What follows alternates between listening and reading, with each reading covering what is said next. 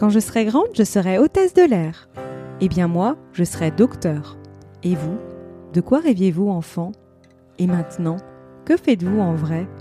Et si avant de se questionner sur le sens que l'on souhaite donner à sa vie, il était temps de s'autoriser à être soi-même? Et si finalement c'était ça, la clé du bonheur? Je suis Sophie, après des années comme avocate, j'ai décidé de changer de vie pour devenir coach mindset. Ma mission est d'accompagner les personnes qui hésitent à se lancer dans un projet professionnel, à gagner en confiance pour avancer et passer à l'action sereinement. Chaque jeudi, je partage avec vous, seul ou avec mes invités, des conseils et des réflexions pour mieux vous connaître, faire évoluer vos croyances limitantes et développer votre confiance et estime de soi. Si ces thématiques vous intéressent, je vous invite à vous abonner. Nous allons voir comment renforcer sa confiance en soi et ressentir de la sécurité dans son corps pour avancer sereinement et s'engager pleinement dans la vie. Il vous arrive peut-être de penser que vous n'êtes pas assez ou de ressentir un complexe d'infériorité face à quelqu'un qui peut vous impressionner par sa posture, son savoir, etc. Vous allez alors adopter inconsciemment un comportement timide, discret, pour ne pas vous rendre visible. Vous pouvez aussi vous auto-saboter sans même vous en rendre compte parce qu'au fond de vous, vous ne vous sentez pas en confiance. Tout part de la sécurité que vous pouvez ressentir à l'intérieur de vous. C'est justement cette sensation intérieure qui va vous permettre de passer du mode survie au mode vie. Pour approfondir ce sujet, j'ai le plaisir de recevoir Ludovic Leroux, coach, conférencier et formateur en pleine confiance. C'est un ancien sportif de haut niveau en rugby, puis préparateur mental pour sportifs. Il se forme à divers outils comme la cohérence cardiaque et devient coach certifié en neurosciences appliquées. Il s'est formé à la théorie polyvagale avec Déborah Dana. Bonjour Ludovic, merci d'avoir accepté mon invitation. Avec plaisir. Alors pour commencer, dans votre parcours, qu'est-ce qui vous a poussé à vous intéresser aux problématiques liées au manque de confiance en soi? Alors bah déjà moi-même, puisque j'étais quelqu'un qui manquait beaucoup de confiance. J'étais plutôt quelqu'un de timide, réservé, et en fait je comprenais pas que à certains moments euh, je n'osais pas faire les choses, et puis à d'autres moments ça se faisait assez naturellement. Donc euh, je me suis intéressé à ce qui euh, ce qui faisait qu'il y avait cet écart euh, et qui faisait que bah, pourquoi, pourquoi finalement je n'aurais pas la possibilité d'avoir euh, bah, très régulièrement ou plus souvent confiance en moi, puisque euh, finalement il y a des choses que euh, des situations dans lesquelles je l'étais. Donc, donc c'est ça qui m'a intéressé déjà mon expérience personnelle, puis ensuite de voir que bah, je n'étais pas le seul non plus, et que, que finalement ça pouvait aider beaucoup de gens. Et donc vous vous êtes formé à la théorie polyvagale avec Déborah Dana. Pouvez-vous nous en dire plus? Bah moi, j'ai, euh, c'est vrai qu'au départ, moi, je viens d'un milieu qui est plutôt euh, euh, mental, hein, la compréhension. J'adore encore comprendre hein, les choses, mais il me manquait une dimension, c'est celle du corps. Et, et c'est pour ça que quand je suis tombé sur sur ces recherches en, en, neurobiologie, donc qui relient le corps et le cerveau, eh bien, ça m'a permis de, de compléter et d'aller aussi dans un environnement qui est, qui est autre que le cerveau, parce que finalement euh, j'ai découvert beaucoup plus de choses qui pouvaient m'aider à être en confiance que euh, qu'uniquement dans le cerveau, dans lequel on a tendance aujourd'hui, bah, justement, à, le sacraliser. C'est, euh, c'est d'ailleurs, on, a des fois on a l'impression que c'est une entité à lui tout seul. Hein, c'est on dit mon cerveau, il aime pas ça, mon cerveau, comme si c'était lui qui tout seul décidait de ce qu'il pouvait faire ou pas faire. Et, et moi, j'avais tendance à être ce que j'appelle un cerveau sur pattes.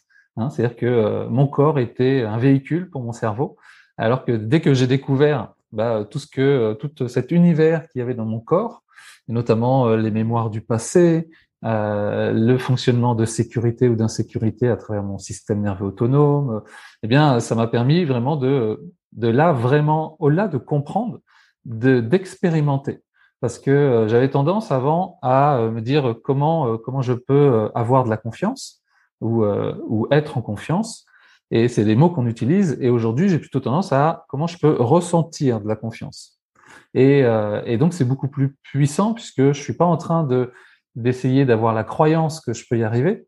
Euh, je suis dans l'expérimentation que là, dans cet état-là, je suis en confiance. Donc, c'est c'est vraiment ce qui a fait euh, la différence à travers cet univers, la théorie polyvagale, où euh, c'est euh, c'est notre instinct, c'est c'est vraiment ce qui nous relie au monde, aux autres, et comment je peux me sentir en sécurité dans, euh, dans ces relations que je peux avoir euh, avec les autres, le monde et du coup moi-même. Et en quoi nos premières expériences de vie sont-elles liées ou sont-elles en lien avec nos comportements d'aujourd'hui? Alors, on, on vient au monde déjà avec cette capacité de, euh, de pouvoir euh, être en lien avec les autres. Ça, c'est important. C'est-à-dire que naturellement, on est des, des animaux qui vivent en troupeau. Hein, euh, donc, on est des êtres humains sociaux. Donc, on a cette capacité de rentrer en lien. Donc, déjà, tous ceux qui sont plutôt timides, réservés ou qui se méfient des gens, c'est qu'ils sont écartés de cette nature déjà profonde. Ensuite, on peut vraiment prendre l'exemple sur les, les animaux. Euh, les animaux ont le même système nerveux autonome que nous. Et finalement, quand ils arrivent, eux, au monde, ils vont très vite comprendre s'ils sont plutôt proies ou prédateurs, en fonction des relations qu'ils peuvent avoir aussi avec les autres animaux. Et donc, ils vont développer des capacités de fuite, de combat ou de se cacher pour pouvoir justement se maintenir en survie. Et euh, là, on appelle ça de l'intelligence instinctuelle. C'est l'instinct qui va les pousser à développer ça. On peut le voir si euh, les personnes qui ont des chats ou euh, ou des chiens, ils, tout petits, ils s'amusent finalement à fuir, à combattre ou à se cacher. Donc, ils développent ces, ces capacités-là qui sont nos, nos capacités de, de, survie. Et nous, les êtres humains, le problème, c'est qu'on ne sait pas si on est une proie ou un prédateur, puisque finalement, on ne vit pas dans ce monde de d'insécurité où je peux mourir euh, en, euh, en, par rapport à une autre espèce qui peut me tuer. Hein. On ne rencontre pas des ours ou des lions euh, tous les jours, donc euh, on n'est plus soumis euh, à, à, cette, cette, cet instinct de survie.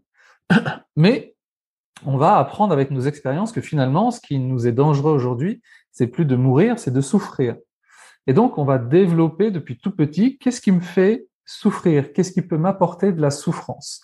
La souffrance, ça peut être la déception, la frustration, euh, ça peut être le fait bah, justement de pas se sentir aimé, de pas se sentir assez, de pas se sentir important. Euh, donc c'est toutes nos expériences qui vont faire que ça, je vais déjà le définir. Est-ce que c'est pour moi de l'insécurité ou de l'insécurité? Donc il y en a beaucoup qui sont transmis par nos parents. Et puis ensuite, à travers l'école, eh bien, on va aussi se comparer aux autres enfants et tout ça va créer finalement euh, qui je suis, quelle est ma place dans cette euh, dans cette grande tribu hein, euh, que sont les êtres humains, et est-ce que je suis en sécurité dans tout cet environnement-là. Donc nos premières nos premières expériences vont conditionner finalement si je vais être en confiance ou en méfiance, donc en sécurité ou en insécurité par rapport aux autres, par rapport au monde et par rapport à moi-même. Et d'ailleurs, ça me fait juste rebondir par rapport à quelque chose, euh, au transgénérationnel, parce que je me dis finalement, il y a aussi effectivement la confiance en soi finalement se construit à la petite enfance, mais aussi il y a, je pense, des choses qu'on porte aussi en nous, non, de par notre passé. Alors, en fait, il y en a très peu. C'est-à-dire que euh, si on considère euh, tous les travaux sur ce qu'on appelle l'épigénétique, euh, l'épigénétique, ils, euh, ils, ont ils ont observé que finalement il y avait 15% de nos gènes qui étaient héréditaires et 85% qui venaient euh, de, qui étaient conditionnés par rapport à notre environnement. Alors, ce qui fait que on a tendance à croire parfois c'est transgénérationnel, c'est parce que notre notre premier environnement c'est nos parents. Donc finalement, dans notre environnement proche, eh bien, c'est sûr qu'on récupère énormément de euh, comportements et de conditionnements qui peuvent nous faire croire que c'est euh, génétique de manière héréditaire, mais c'est plus génétique de manière comportementale. Malgré tout, on appelle ça aussi du transgénérationnel, c'est-à-dire qu'on on, on, développe en théorie polyvagale, ils ont fait des études sur trois générations pour montrer que, euh, bien sûr, on avait les mêmes conditionnements, puisque bah, tout petit, on appelle ça aussi de la co-régulation, tout petit, nos parents vont nous co-réguler, c'est-à-dire qu'ils vont nous transmettre leur euh, leur système nerveux, on va dire leur euh, leur fonctionnement, et qui vont faire que nous aussi on va apprendre à travers eux ce qui est dangereux, ce qui ne l'est pas, puisque bah au début quand on vient euh, au monde, on ne sait pas ce qui est dangereux ou pas, hein, à part des trucs d'instinct vraiment de, survie, hein, mais sinon c'est pour ça que le bébé il va pleurer parce qu'il a faim, c'est son instinct de survie qui l'amène à à devoir se manifester. Mais sinon, bien, c'est nos parents, en fonction de leur réaction, en fonction de leur état, qui vont nous transmettre ça. Et nous, sans se rendre compte, inconsciemment, bien, on va le récupérer. Et euh, parfois, plus grand, on ne sait pas pourquoi on réagit comme ça, mais euh, on, l'a, on l'a récupéré. D'où l'importance aussi de se dire que euh, s'il y a que 15% qui est héréditaire, ça nous laisse aussi une grande marge de progression. Mm. Hein, quoi qu'on ait vécu dans notre petite enfance, ça nous laisse la possibilité vraiment bah, de pouvoir évoluer et se sortir des, des schémas qu'on a pu récupérer. Mmh, c'est plutôt positif. Et euh, notre euh, dialogue intérieur peut-il nous permettre d'identifier dans quel état de confiance nous sommes? Alors, c'est euh, nous, en théorie polyvagale et en neurobiologie, on va se servir de différents critères pour savoir dans quel état justement je suis, mmh. hein, si je suis en sécurité ou en insécurité. On va se servir des pensées, des émotions et euh, des sensations. Et euh, les sensations, ça peut être plus difficile parce qu'il y a des personnes qui ne sont pas forcément connectées à leurs sensations. Et il y a beaucoup de gens qui sont ce qu'on appelle dissociés, c'est-à-dire qu'ils fonctionnent beaucoup au niveau de la tête, mais au niveau du corps, ils n'ont pas beaucoup de ressenti, alors que nos pensées, nos émotions, ça va être plus simple. Donc, euh, plutôt que euh, de combattre justement euh, ces, ces dialogues internes, en fait, ces dialogues internes ne sont là que pour nous donner, nous, comment dire, faire référence de l'état dans lequel on est. C'est pour ça que le matin, on peut se lever en se disant aujourd'hui, je suis en pleine forme, je vais développer mon activité, je vais y aller. Et puis, bah, au fur et à mesure des tâches, il y a des choses qui marchent pas, j'y arrive pas, et finalement, bah, je change d'état et, bizarrement, mon dialogue interne, c'est bah, de toute façon, j'y arriverai jamais. Encore voilà, j'ai voulu y croire, mais c'est pas le cas. En fait, j'ai juste changé d'état mmh. et euh, mon dialogue interne est euh, ce qui me permet de savoir dans quel état je suis. Donc chaque chaque état de sécurité ou d'insécurité que l'on va avoir, eh bien, on va avoir chaque, chacun un dialogue interne qui correspond. Et les émotions, c'est pareil. Mmh. Quand on est en sécurité, c'est le seul état où on va ressentir de l'amour, de la gratitude, de la compassion. On peut pas le ressentir quand on est en insécurité. Mmh. Donc euh, le dialogue interne, c'est pareil. Quand je me dis je suis nul, c'est euh, c'est pas que je le suis, c'est juste que je suis dans un état de, euh, de de grand danger et que le fait de me dire je suis nul me permet de ne pas bouger, de rester là et de m'inhiber. Donc c'est, euh, ça me permet en fait d'identifier dans quel état je suis, et ce n'est pas mon identité, c'est juste un état. Donc aussi encore un, un motif d'espoir mmh. aussi, c'est de dire, mais en fait tout mon dialogue interne ne fait référence qu'à un état. Si je change d'état, je vais changer de dialogue interne. Donc finalement, je ne suis pas ce que je pense, mmh. hein, ce que je, et en même temps, je suis ce que je pense au, moment T. Mmh. Mais de manière générale, je ne suis pas ce que je pense. Je ne suis que euh, ce que ce que je pense n'est que l'état dans lequel je suis actuellement. Et cet état-là, je peux le changer. Ouais. Et, euh, et, justement, dans notre quotidien, nous avons plusieurs mécanismes de défense. Parmi eux, il y a le dreamer, le hider et le fighter. Ouais. De quoi s'agit-il concrètement? Alors en fait, c'est, euh, je suis sûr, il y a certaines personnes qui vont euh, qui vont reconnaître par rapport à, euh, notamment quand on parle de gestion du stress, on parle de réponse de fight, fright, flight, on va dire, c'est combattre, fuir ou se ou s'inhiber, se cacher. Et en fait, euh, faut comprendre que ces réactions appartiennent déjà à notre système nerveux autonome, qui lui, en fonction de euh, ce qu'il a identifié dans notre relation actuellement avec euh, avec l'environnement, avec les autres ou avec moi-même, dans quel état de relation je suis. Est-ce que je suis dans une relation où il peut y avoir un potentiel danger Alors je le répète, c'est pas un danger de mort, c'est un danger de mmh. souffrance, par exemple, parler devant un public. Voilà, euh, être choisi dans la foule pour dire allez, on monte sur la scène, je vais parler devant les gens à ce moment-là, ce qu'on appelle donc le, le hider. Le hider, c'est mon état d'inhibition. On appelle ça aussi le, le, vagal dorsal en neurobiologie. Eh bien, il va avoir tendance à dire ah ça c'est un grand danger, donc je vais t'inhiber pour pas que tu ailles sur la scène. Parce que le danger c'est pas de parler, c'est les conséquences. Les conséquences, ça peut être qu'on se moque de moi, que que je paraisse bête, euh, que je sois pas intéressant. Et ça, c'est des références que j'ai vécues dans le passé obligatoirement. Soit moi, je les ai vécus ou j'étais spectateur. J'étais, j'ai pas obligé euh, que ce soit moi qui l'ai vécu. Mais j'ai, euh, j'ai vécu à travers l'autre la situation. Donc, je peux identifier ça comme une situation de grand danger, de souffrance.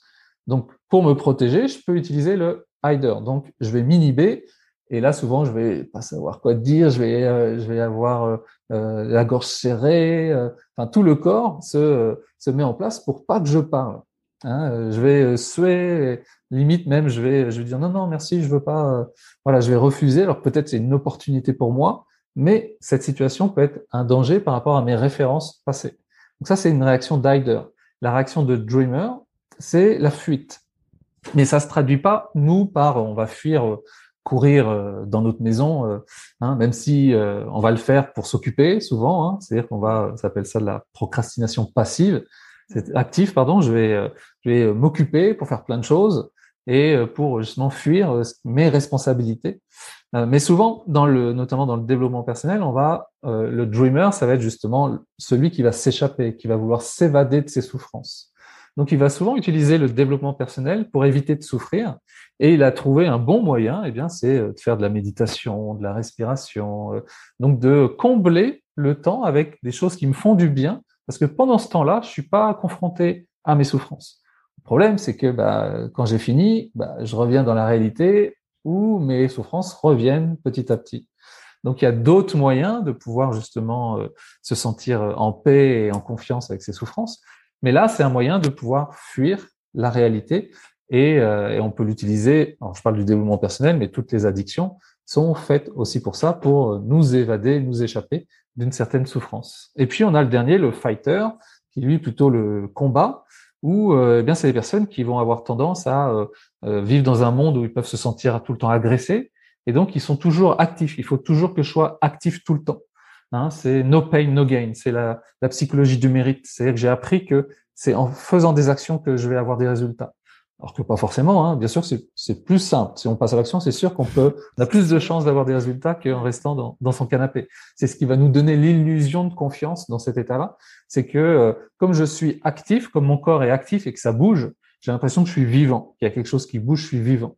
Mais pourtant, c'est dans cet état-là que je vais aussi m'amener vers le burn-out ou euh, vers des épuisements, où je vais faire des hauts et des bas parce que euh, finalement, je, comme je ne sais pas euh, gérer forcément mon énergie, à un moment donné, j'ai besoin aussi de récupérer. Et donc, si je suis trop dans ce phénomène-là, eh bien, je vais, je vais justement tout le temps me battre, alors que c'est pour me protéger, parce que j'ai l'impression que c'est de cette façon que j'y arriverai et que j'éviterai justement bah, les souffrances aussi, l'échec. Si j'en fais plus, j'ai l'impression que je vais peut-être moins échouer que d'autres. Hein donc, du coup, je vais, je vais en mettre plus.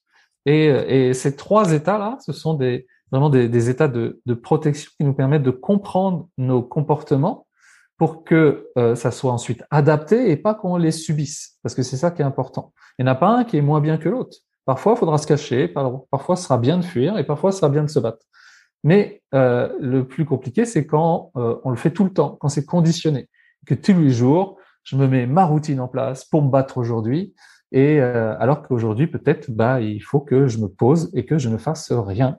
Parce qu'à ce moment-là, je fais aussi quelque chose, mais ça, je ne sais pas faire parce que euh, ça me fait peur de rien faire. J'ai l'impression que je perds mon temps. Donc, c'est vraiment cette capacité justement d'utiliser nos états pour nous adapter et non pour nous protéger.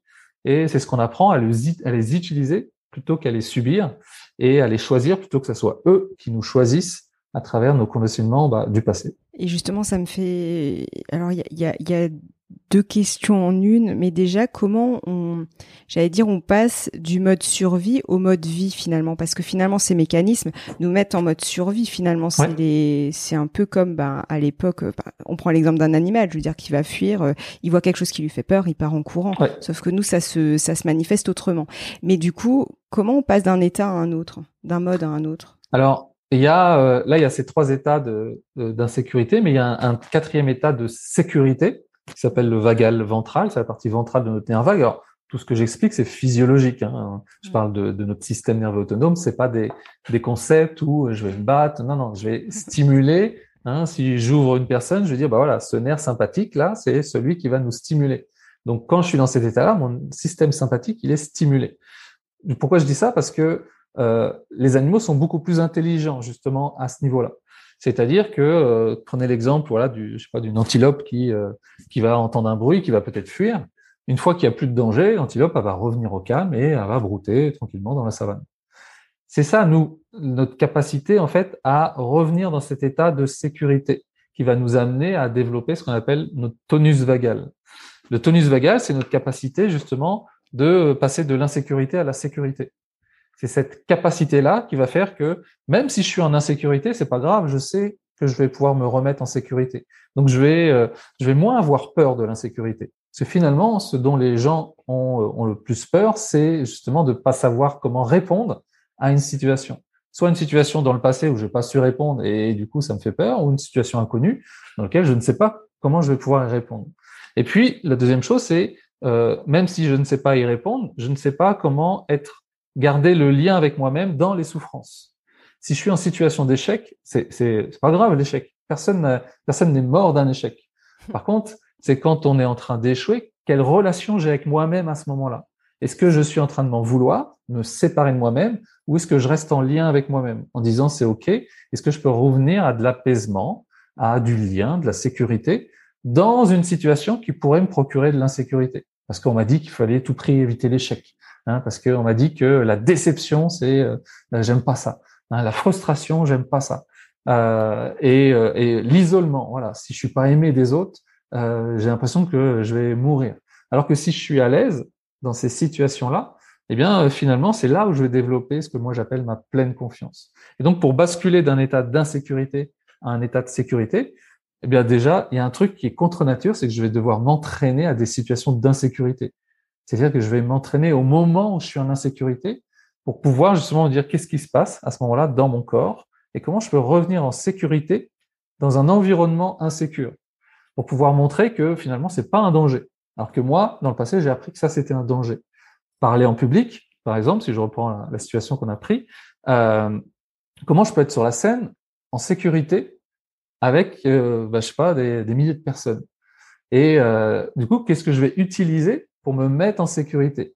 Et c'est là ensuite, je sais pas si euh, tu as prévu des questions là-dessus, mais qu'on va voir les moyens justement de pouvoir le faire à travers euh, des choses que l'on sait faire naturellement, mais qu'on va utiliser comme la respiration, comme la méditation, comme euh, finalement que des outils qu'on utilise dans le développement personnel, mais dans un but non pas de s'échapper, de s'évader, mais dans un but de rester dans cette situation d'insécurité, mais avec une sensation de sécurité à l'intérieur, de pouvoir regarder l'insécurité, de pouvoir être en lien avec ce qui m'a fait souffrir, tout en continuant à me mettre en sécurité afin de changer mon conditionnement intérieur, changer ma relation, afin que je puisse à un moment me dire, OK, maintenant j'ai perçu que ça, c'était de la sécurité finalement. Et, ce et je rebondis avant de, de, poursuivre, mais vraiment sur ce côté où en fait on part de l'intérieur pour Enfin, c'est important parce que c'est vrai que très souvent, et l'être humain est conçu comme ça, on cherche à l'extérieur pour euh, camoufler l'intérieur. Et là, justement, en fait, c'est totalement l'inverse. C'est tu pars à l'intérieur pour. Euh, ouais. Oui, parce qu'il y, y, a deux choses en fait. Il y a l'expérience vécue et l'histoire que j'en fais. Quand j'étais enfant ou quand euh, les expériences que j'ai fait quand j'ai grandi, il y a deux choses. Il y a l'expérience vécue et l'histoire que j'en fais. L'expérience vécue, c'est justement les, euh, les quatre états. Le vagal ventral, sécurité, le combat, la fuite ou l'inhibition. Donc, euh, j'ai été dans un de ces quatre états-là, de toute façon. Et ensuite, comme j'ai été dans cet état-là, euh, l'information est revenue à mon cerveau et ce qu'on appelle mon nerf gnosique, lui, va donner du sens à ce que je suis en train de vivre à l'intérieur. Et surtout, quand on, je suis enfant, quand je suis adulte, à la rigueur, je peux être plus lucide par rapport au sens. Mais quand je suis enfant et que euh, je ne connais pas comment fonctionne le monde, eh bien, quand je ressens de l'insécurité, et ça peut être justement qu'est-ce que j'ai fait de mal pour pouvoir ressentir justement euh, de l'insécurité. Hein, si euh, j'ai des parents qui qui me disent mais arrête de parler et, et que du coup moi je ressens cette agressivité, hein, même si c'est pas directement agressif, mais c'est leur état eh bien, tout d'un coup, c'est comme si bah, j'étais puni et du coup, j'ai dû faire quelque chose de mal. Donc, mon nerf gnosique, lui, il va chercher du sens à ça, à l'expérience que je suis en train de vivre. Et, il va donner du sens, même si le sens est mauvais. Eh ben, si, euh, si je dois pas parler, c'est peut-être que je suis pas intéressant. C'est peut-être parce qu'il ceci, c'est peut-être parce que je mérite pas d'être aimé, c'est peut-être parce que... Et après, nous, on prend ça et on grandit avec ça. Et on garde ça. Et à chaque fois que je ressens une, une sensation qui ressemble, eh bien, c'est cette histoire qui ressort. Donc, si je veux parler en public et que je dis bah ouais, mais je veux pas être intéressant, euh, c'est l'expérience, je l'ai même pas vécue. Hein, je sais pas si je vais être intéressant. Par contre, à l'intérieur de moi, c'est comment je peux calmer ça, calmer. Des fois, on appelle ça mon enfant intérieur. Hein, euh, comment je peux jouer sur l'expérience intérieure plutôt que l'histoire dont je me raconte. C'est pour ça que l'histoire, limite, on, s'en fout parce que la majorité de nos histoires, elles sont, sont pas bonnes, elles elles sont pas valides, elles sont pas légitimes. Hein, c'est comme euh, un enfant qui va dire j'ai peur du monstre qui est dans le placard. Nous, adultes, on a nos monstres dans le placard. C'est juste qu'on leur a donné d'autres sens. Mais euh, de dire j'ai peur de parler en public, ça n'a aucun sens normalement. Je devrais pas avoir peur. Enfin, de parler en public. J'ai peur des conséquences. Mais les conséquences, ça vient d'où? Ça vient d'expériences que j'ai vécues dans mon corps. Et quand je vais parler en public, je ressens la même chose. Donc, je vais me raconter les mêmes histoires que si je parle et que je suis pas intéressant, eh bien, c'est la même chose que quand je parlais devant mes parents et que finalement, ils me disaient oui, mais on verra ça plus tard. Et, euh, et, et, du coup, je vis la même expérience et je vais me raconter la même histoire. Donc, je peux agir sur l'expérience dans mon corps plutôt que de travailler sur toutes les histoires que j'en ai fait, parce qu'en plus, ça sert à rien, elles sont, elles sont pas bonnes. Non, mais c'est ça, totalement. Et, et justement, concernant l'accompagnement autour du nerf vague, comment ça se passe concrètement en fait? Alors le, le, le, nerf vague, il fait partie de ce qu'on appelle notre système parasympathique, et on a aussi ce qu'on appelle notre système sympathique. En fait, c'est comme l'accélérateur et le frein d'une voiture. Notre système sympathique, lui, il s'active quand on a perçu une menace, un danger dans lequel on doit fuir ou combattre. Donc, on va activer le coffre.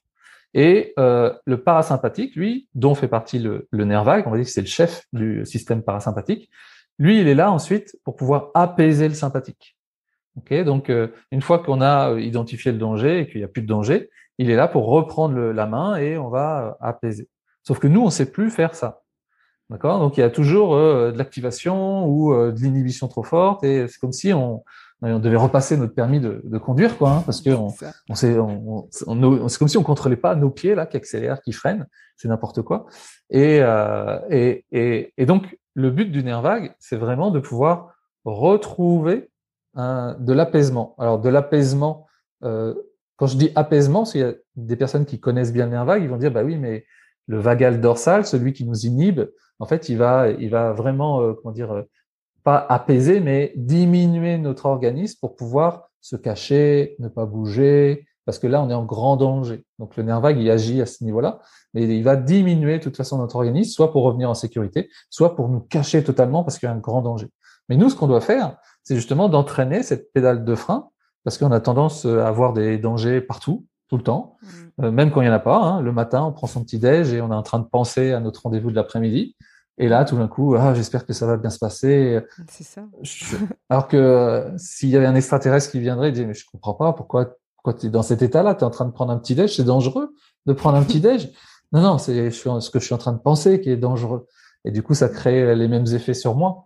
Mais à ce moment-là, il n'y a pas de danger. Donc, euh, c'est à moi, justement, de pouvoir, à travers mon air vague, de l'entraîner pour pouvoir revenir, justement, à cet apaisement parce que euh, c'est un, un entraînement qu'il faut mettre en place parce que euh, sinon on a un conditionnement qui fait que tout de suite on est euh, activé par euh, par plein de dangers, plein de menaces qui sont soit des menaces extérieures ou des menaces intérieures, hein, hein, parce que là on parle de, relations aux autres et tout ça, mais ne serait-ce que manger des choses qui me conviennent pas, ça crée de l'insécurité aussi à l'intérieur. Avoir des blessures, ça crée de l'insécurité à l'intérieur. parce que je suis moins capable de me battre, peut-être, de fuir, ne serait-ce que d'avoir des tensions au cervical, ça crée de l'insécurité à l'intérieur parce que je suis moins capable de voir les dangers. Donc euh, c'est comme si euh, on disait attention, s'il y a un danger, on est moins capable de le voir, donc ça va créer du stress, donc de la méfiance. Et tout ça, ça m'empêche finalement d'être dans un état de confiance naturel dans lequel je peux être pas en permanence, hein, mais euh, revenir régulièrement. Hein, où voilà, je fais quelque chose sur Internet, ça marche pas, mince, comment je vais faire? Donc là, c'est normal que je passe en insécurité. Je suis en train de chercher une solution, hein, m'activer, ça va m'aider. Euh, et puis, bah, peut-être je vais prendre du recul, peut-être, enfin, il y a différents moyens. Peut-être je vais fuir sur le moment parce que ça sert à rien que je m'agace, j'ai pas les solutions. Donc je vais fuir en attendant euh, peut-être d'avoir une ressource. Bref, je vais m'adapter pour ensuite revenir à un moment euh, d'apaisement. Et puis s'il y a une autre insécurité, là, je saurai m'activer. Et donc c'est ça ce qu'on appelle pour moi la pleine confiance, c'est cette capacité à mmh. m'activer au moment où où où il y a réellement une insécurité et revenir au calme quand je perçois qu'il y en a plus et faire des allers-retours entre les deux. En fait, vraiment, cette démarche permet aussi finalement d'agir beaucoup plus en conscience finalement. C'est ça, c'est plus s'identifier finalement à l'agitation intérieure et finalement à un moment donné, bah, reprendre, euh, j'allais dire reprendre les manettes. En fait, c'est ça. Hein. Oui, c'est ça. On appelle ça la neuroception. C'est un terme qui a été euh, justement développé par euh, Dr Stephen Porges, qui est à l'origine de la théorie polyvagale. C'est justement cette capacité à le ressentir les animaux ont une bonne neuroception, eux, parce que bah, ils ont besoin justement de ressentir, parce qu'eux, ils sont vraiment en, survie. Hein. Mm. Je parle des animaux euh, sauvages, hein, les animaux domestiques un peu moins, mais euh, l'animal sauvage, tous les jours, il peut mourir. Nous aussi, hein, mais moins parce qu'on va être attaqué ou des choses comme ça, ça, ça va beaucoup moins se produire.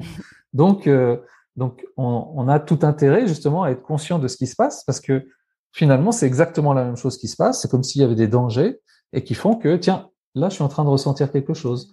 Là, ou même des tensions qui reviennent de temps en temps. C'est des signaux qui me montrent que euh, je suis en train justement de, d'avoir euh, soit des mémoires du passé, des choses qui reviennent, qui, qui ressurgissent par rapport à un, stimuli, un indicateur, quelque chose que je dois faire, et qui vont me permettre de comprendre parfois, euh, alors que j'ai jamais vécu l'expérience, pourquoi j'ai peur de ça.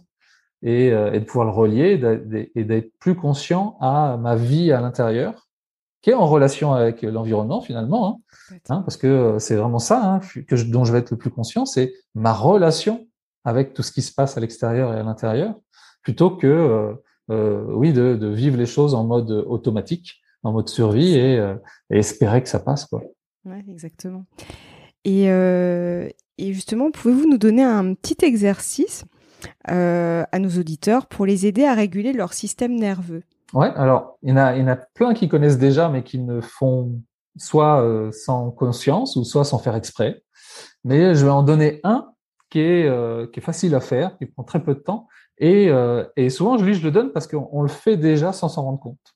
Et je pars toujours de cette histoire. Imaginez si vous avez un, un bus à prendre et voilà pour aller à un truc qui est, qui est génial. Donc, donc vous êtes dans dans un état de de de, de, de joie et, et puis vous, voyez que le bus à 50 mètres, il commence à mettre le moteur et vous dites mince, il faut pas que je le rate. Donc je commence un peu à m'activer. Justement là, je vais passer en mode sympathique pour activer mon corps et puis je vois qu'il commence un peu à avancer. Donc là, je vais me mettre à courir.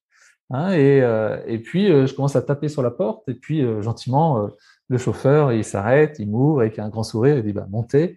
Je monte dans le bus, je m'assois sur un siège et la première chose que je fais, c'est quoi? Exactement. je te vivais là.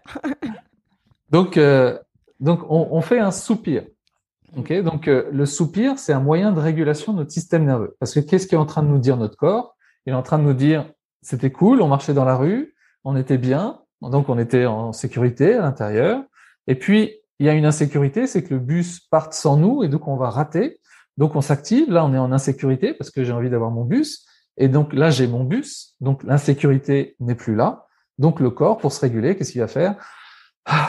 Il va faire un soupir qui va nous permettre en fait de revenir au calme. Donc ce qu'on peut faire, nous, c'est trois soupirs intentionnels. Trois soupirs intentionnels qui vont activer directement notre nerf vague et qui vont nous permettre justement bah, euh, de revenir à un état justement de sécurité. Ça ne veut pas dire que je vais rebasculer, euh, je vais pas rebasculer dans la sécurité. Hein, parce que ça, c'est ce qu'on appelle ensuite notre homéostasie, c'est notre euh, équilibre. Hein, c'est certain, leur équilibre, c'est l'insécurité. Faut que je reste toujours actif. C'est comme ça que j'ai le plus de chances de survivre. Mais pendant ce temps-là, c'est juste d'avoir conscience que ah, en faisant trois, ces trois soupirs, qu'est-ce que je ressens dans mon corps par rapport à l'insécurité hein, et toujours être conscient de ces ressentis qu'est-ce que je pense à ce moment-là, quel type d'émotion j'ai à ce moment-là, pour pouvoir voir la différence entre mes états de sécurité et d'insécurité. Parce que c'est vraiment la première chose à faire qu'on apprend nous dans, euh, dans, dans la méthode pleine confiance, c'est un, reconnaître. Si je sais pas reconnaître mes états, je peux pas ensuite les changer. Et ça, rien que le soupir, mais on peut utiliser la cohérence cardiaque, on peut utiliser de la méditation, de la connexion à la nature, la stimulation aussi par le froid, enfin, peut utiliser plein de choses que l'on fait déjà et dans lesquelles on se dit ça me fait du bien, mais de se dire, plutôt que de juste se dire ça me fait du bien, de dire au moment où ça me fait du bien, qu'est-ce que je ressens? Qu'est-ce que je pense de moi? Qu'est-ce que je pense de la vie? Qu'est-ce que je pense des autres? Parce que c'est ça, être dans mon état de sécurité. Et donc, je vais avoir plus de chances ensuite d'aller le chercher si je le reconnais, plutôt que de me dire j'espère que ça va bien se passer. Euh, non, je ne sais pas si ça va bien se passer. Par contre, est-ce que je peux me mettre dans l'état dans lequel, même si ça se passe mal, ça sera OK? Pour que je n'ai plus peur, en fait, de ce qui va se passer. Parce que quoi qu'il se passe, je, peu importe, euh, je, me, je sentirai bien. Alors c'est sûr qu'il y a peut-être un scénario que je préfère que l'autre. Mais euh, euh ou, parfois je demande aux gens, voilà, imaginez le pire. Et quand j'imagine le pire, comment je peux être en sécurité avec le pire? C'est-à-dire que même si j'ai pas ce travail, par exemple, même si euh, mon client il me dit non, même s'il se passe ceci ou cela, comment je peux me sentir en sécurité dans ce scénario-là? Parce que à ce moment-là, la personne dont j'ai le plus besoin à ce moment-là, c'est moi.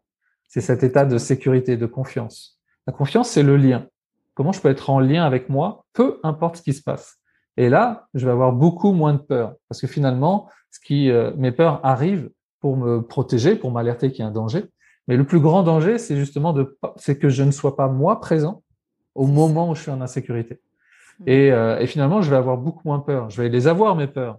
Mais euh, là, je te donne un exemple. Dans dix jours, je vais faire une, conférence au Québec devant 3000, 4000 personnes. Euh, bien sûr qu'il y a des peurs qui arrivent. Mm. Mais quand je serai sur scène devant ces gens-là, est-ce que je serai présent avec moi-même? Et, et, je sais que je serai, puisque rien que là, j'ai envie de, de, rire, de m'amuser avec eux. Est-ce que je serai présent avec moi-même? Est-ce qu'on va jouer ensemble? Est-ce qu'on va faire des choses ensemble? Ou est-ce que je serai en train de me dire, j'espère que je serai à la hauteur, j'espère que je vais pas dire de bêtises, j'espère que je vais me rappeler de mon texte, j'espère que... Et là, du coup, je me coupe de moi, je suis en train d'être complètement euh, dans l'insécurité et qu'est-ce que je peux faire alors que c'est pas le moment. Et, euh, et, et aujourd'hui, moi, si jamais il y a quelqu'un dans le public qui me dit mais c'est nul ce que tu fais, qu'est-ce que je peux faire à ce moment-là? Comment je peux me sentir à ce moment-là? Si moi, j'imagine que c'est le pied. Hein, et, euh, et, faire, c'est pas forcément euh, dire quelque chose. Hein. Ça peut être juste, ok, il a le droit aussi de pas aimer. Juste accepter, ok, mais vous avez le droit de pas aimer c'est génial. Est-ce qu'il y en a d'autres qui n'aiment pas ce que je suis en train de dire Et qu'est-ce qui vous met en insécurité à ce moment-là? Qu'est-ce qui, qu'est-ce qui fait que vous aimez pas? Est-ce que je peux être dans le lien ou de dire et ça, il faut pas que ça arrive? Parce que sinon, je vais passer mon temps à éviter ce que je redoute. Plutôt que de me dire, ça arrivera de toute façon. peut-être pas le pire, mais il y a des choses qui arriveront.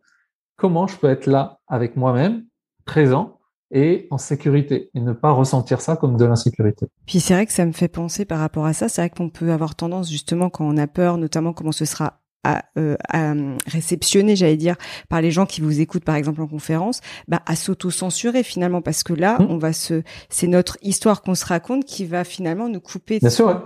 Et justement, c'est ça. Donc le fait de, d'être vraiment présent à l'intérieur de soi et d'amener cette sécurité à l'intérieur de soi, effectivement, c'est ça qui va permettre aussi finalement, bah, de laisser court, enfin, je veux dire, d'oser faire plein de choses, tout simplement. Mais c'est, c'est, euh, c'est comme ça que fonctionnent nos rêves. Hein. Nos rêves, à partir du moment où ils restent euh, ici et que euh, et, et, qu'ils sont pas à l'extérieur, euh, c'est bien. C'est pour ça que j'appelle ça aussi les, les dreamers. Hein. C'est parce que ben, rêver, ça ne demande pas d'effort. C'est agréable de rêver.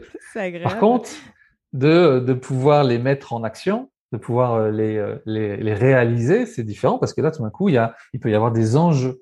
Et c'est ça que je dois identifier. C'est quoi les enjeux? Moi, j'appelle ça des objectifs de survie. Hein, c'est quoi les objectifs de survie? Parce qu'ils seront toujours prépondérants par rapport à mes objectifs de vie. Hmm. Et les objectifs de survie, c'est, par exemple, la, la, déception peut être un objectif de survie. Par exemple, si j'ai un rêve et que je veux à tout prix le réaliser, mais que j'espère que j'y arriverai parce que sinon je serai vraiment déçu, eh bien, la déception va devenir l'objectif prioritaire. Comment je peux éviter la déception plutôt que comment je peux réaliser mon rêve. Donc, ça va devenir comment je peux réaliser mon rêve en évitant la déception. Mais après, ça va être comment je peux réaliser mon rêve en évitant la déception et en évitant l'échec. Comment je peux réaliser mon rêve en, évitant la déception, l'échec et le jugement des autres. Et, et à ce moment-là, euh, mon rêve, de, l'enjeu devient beaucoup plus important. Et, euh, et, du coup, mes objectifs de survie prennent le pas. Et donc, pour me protéger, bah, je le fais pas. Plutôt que de me dire, OK, je sais que je peux être déçu parce que il y a potentiellement, je peux ne pas y arriver. Comment je peux être à l'aise avec la déception au moment où ça arrive? Tiens, est-ce que j'ai déjà été déçu dans mon passé? Oui. Est-ce que je peux reprendre ces, euh, ces mémoires-là et apporter beaucoup de sécurité à ces expériences que j'ai vécues? Pour me dire, tu sais, tu as été déçu à ce moment-là, mais c'est OK. La prochaine fois que ça arrivera, voilà comment on va pouvoir être avec soi-même à ce moment-là. Mmh. Hein, plutôt que dire, ah, mais ça, il faut pas parce que c'est désagréable. Et, et du coup, c'est ça, c'est ça la, souffrance que, que je peux avoir. Mais tout ce qui va être aussi le rejet, euh, qui va être l'abandon, euh, voilà, est-ce que euh, est-ce que j'ai vécu de l'abandon? Oui. Comment je peux être à l'aise avec l'abandon? Moi, par exemple, j'ai je portais je ne suis pas important. Hein, avec les abandons, je ne suis pas important. Et aujourd'hui, je le prends en disant c'est vrai que je suis pas important. À quel moment je dois pas être important? Par exemple, là en ce moment, je dois pas être important. Je dois être, c'est les autres qui sont importants. Qu'est-ce que je peux leur partager? Qu'est-ce que je peux leur donner? Et plutôt que de se dire comment je peux être important, comment je peux avoir de la valeur, comment je peux être unique, comment je peux mais ça, c'est déjà fait. J'ai pas besoin de m'en préoccuper. Je m'en préoccupe parce que ça a été mis en jeu dans le passé. Et donc, ça m'a fait souffrir. Et donc, aujourd'hui, comment je vais m'en préoccuper? Et notamment, ma valeur personnelle, qu'on entend beaucoup dans le développement personnel. Mmh. Quand je suis dans mon état de sécurité, je me pose pas de, je me pose aucune question sur ma valeur personnelle. Je me pose aucune question sur ma confiance, mon estime de soi, l'image de soi, euh, la relation à soi. Je me pose aucune question. Ça, c'est des termes qui ont été inventés pour faire face à notre insécurité. D'accord? Ça n'existe pas quand je suis en vagal ventral. Quand je suis en, vagal ventral, c'est par exemple, je suis avec des amis en train de rigoler. Je me pose pas la question de savoir combien je vaux, euh, si, euh, si je suis en confiance. Je profite, tout simplement. Et, et c'est ça que je dois développer encore plus parce que dans cet état-là, il n'est aucune question de savoir ce que je vaux. Et plus je passe dans cet état-là, moi je me pose cette question et plus je peux passer à l'action et faire ce que j'ai envie de faire. Et, euh, et moi souvent j'inverse les phrases avec l'univers de la neurobiologie. Et il y a une phrase que j'utilise souvent, c'est quand on, on dit souvent quand on veut, on peut. Et malheureusement en neurobiologie, euh, ça c'est pas vrai. C'est pas parce que je veux que je vais pouvoir. Parce qu'avec mes conditionnements, avec mes protections, je peux vouloir tout ce que je veux, j'y arriverai pas. Par contre, on va faire en sorte d'inverser la phrase. Quand on peut, on veut. C'est-à-dire que si dès, demain je peux me sentir en sécurité dans plein de situations, ça ne veut pas dire que je ne vais pas avoir peur, hein, mais ça veut dire que je vais être capable de pouvoir malgré tout y aller. Hein, et si je peux me sentir capable de, de, combattre quand il faut, de fuir quand il faut, de me cacher quand il faut, et de me sentir en sécurité aussi quand finalement il n'y a pas d'insécurité, eh bien là, je vais pouvoir faire plein de choses. Et là, la question, c'est finalement, c'est qu'est-ce que je veux? Parce que euh, ça va pas être dépendant de ce que je peux faire, ce que je veux, ça va être, ça va être ouvert, parce que c'est là où je vais avoir la véritable abondance. Qu'est-ce que je veux? Tiens, je veux écrire un livre. Eh ben, ok, on y va. Tiens, je veux faire une grande conférence. Je veux, ok, on y va. Parce que j'aurais pu, mes, mes freins qui vont me dire, non, ça, c'est dangereux, dans le passé, on l'a vécu, ça, tu peux pas. Ok, bah, qu'est-ce que je veux finalement euh, Quand je vais égrener tout ce que je peux pas, il me restera une liste de ce que je peux et je croirais que c'est ce que je veux. Alors que je veux sûrement plus. Mm. Est-ce que je peux, et que je peux sûrement plus. Ouais. Effectivement, de toute façon, notre propre barrière, c'est nous-mêmes. Hein. Donc, de toute façon. Oui, c'est c'est tout ce qu'on a construit comme étant notre, ma construction à moi, qui je suis. Et, et, plus je me désidentifie à ça. Et, et, plus finalement je recrée mes propres expériences de relation au monde, de relation à moi, en sécurité, en, en régulant mon système nerveux, du coup, en, en, le replaçant au bon endroit, en lui redisant ce qui est dangereux et pas, et ce qui ne l'est pas, ce qui ne l'est plus, parce que euh, parce que c'est ok. Euh, je suis ok avec cette souffrance. Euh, et bien finalement, c'est là où euh, j'ai j'ai le choix quoi. Je suis hein, je, souvent je fais la différence entre il y a d'un côté j'ai un menu avec que les choses que j'aime bien, mais je les aime bien parce que je suis en sécurité avec. Mmh, et de l'autre côté j'ai un buffet où je peux manger ce que je veux. Et et et c'est la, la différence que je fais entre ce qu'on appelle la loi d'attraction et la loi d'attractivité. C'est dans la loi d'attraction, je vais vouloir attirer euh, enfin, je vais attirer que les choses où je suis finalement en sécurité. Tout le reste, je vais pas l'attirer parce que je suis pas en sécurité avec. Et ce que j'appelle moi la loi d'attractivité, où finalement, si je suis dans le bon état, bah, je peux attirer tout ce que je veux parce que j'ai pas peur de souffrir par rapport à ça. J'ai pas peur d'être déçu. J'ai pas peur de le perdre. J'ai pas peur d'être en manque. J'ai pas peur. De... Et donc là, c'est vraiment le buffet. C'est ouvert tous les jours. Euh, plein de surprises qui arrivent et, euh, et je suis ouvert à, à tout ça. Ah, la perspective change totalement. Ouais, non, mais C'est très très juste. Et, euh, et quel serait votre mot de la fin pour clôturer notre échange? Alors le mot de la fin, j'amène souvent parce que souvent euh, on, fait ces choses-là pour nous dans un premier temps, mais il y, a, une chose qui est hyper importante quand, on travaille avec euh, la neurobiologie et, euh, et, qu'on travaille avec soi. Parce neurobiologie, on dit avec soi, pas sur soi. On travaille avec soi parce que le but c'est justement de créer le lien eh bien, on, se rend compte qu'il euh, y a ce qu'on appelle un effet qui est, physiologique, qui est naturel, qu'on appelle la corrégulation. C'est-à-dire que moi, mon état actuel, je peux le transmettre aux gens naturellement. Et inversement, les états des autres, je les reçois aussi. C'est pour ça que parfois, les, quand on a des enfants qui sont, qui sont trop actifs, et on va dire, ah, il m'énerve, en fait, c'est parce que lui, il est dans, dans cet état sympathique, moi, je le ressens, et comme je ressens cet état, moi, la colère, ça fait partie de cet état. Donc ça m'énerve, alors que j'étais tranquille, apaisé. Et en fait, je subis l'état de l'autre, je subis la co-régulation. Donc, euh, donc la co-régulation, c'est un point important. Mais si on apprend tous, ou de plus en plus de gens apprennent à se mettre en sécurité, ils vont aussi avoir un effet co-régulateur sur les autres. Donc, souvent, c'est un travail, on appelle, euh, on travaille de développement personnel, c'est un travail personnel, mais les conséquences sont beaucoup plus grandes parce qu'on va aussi avoir un impact sur ses enfants, sur euh, sa famille, sur euh, ses collaborateurs, sur euh, la boulangère qui fait la gueule parce qu'il y a un truc qui va pas en ce moment. Et parce que moi, je vais arriver et que je me sens super bien avec un grand sourire et, et que je vais être capable de le faire changer d'état, même si c'est cinq secondes. Hein, pendant cinq secondes, en fait, je l'ai aidé à se réguler.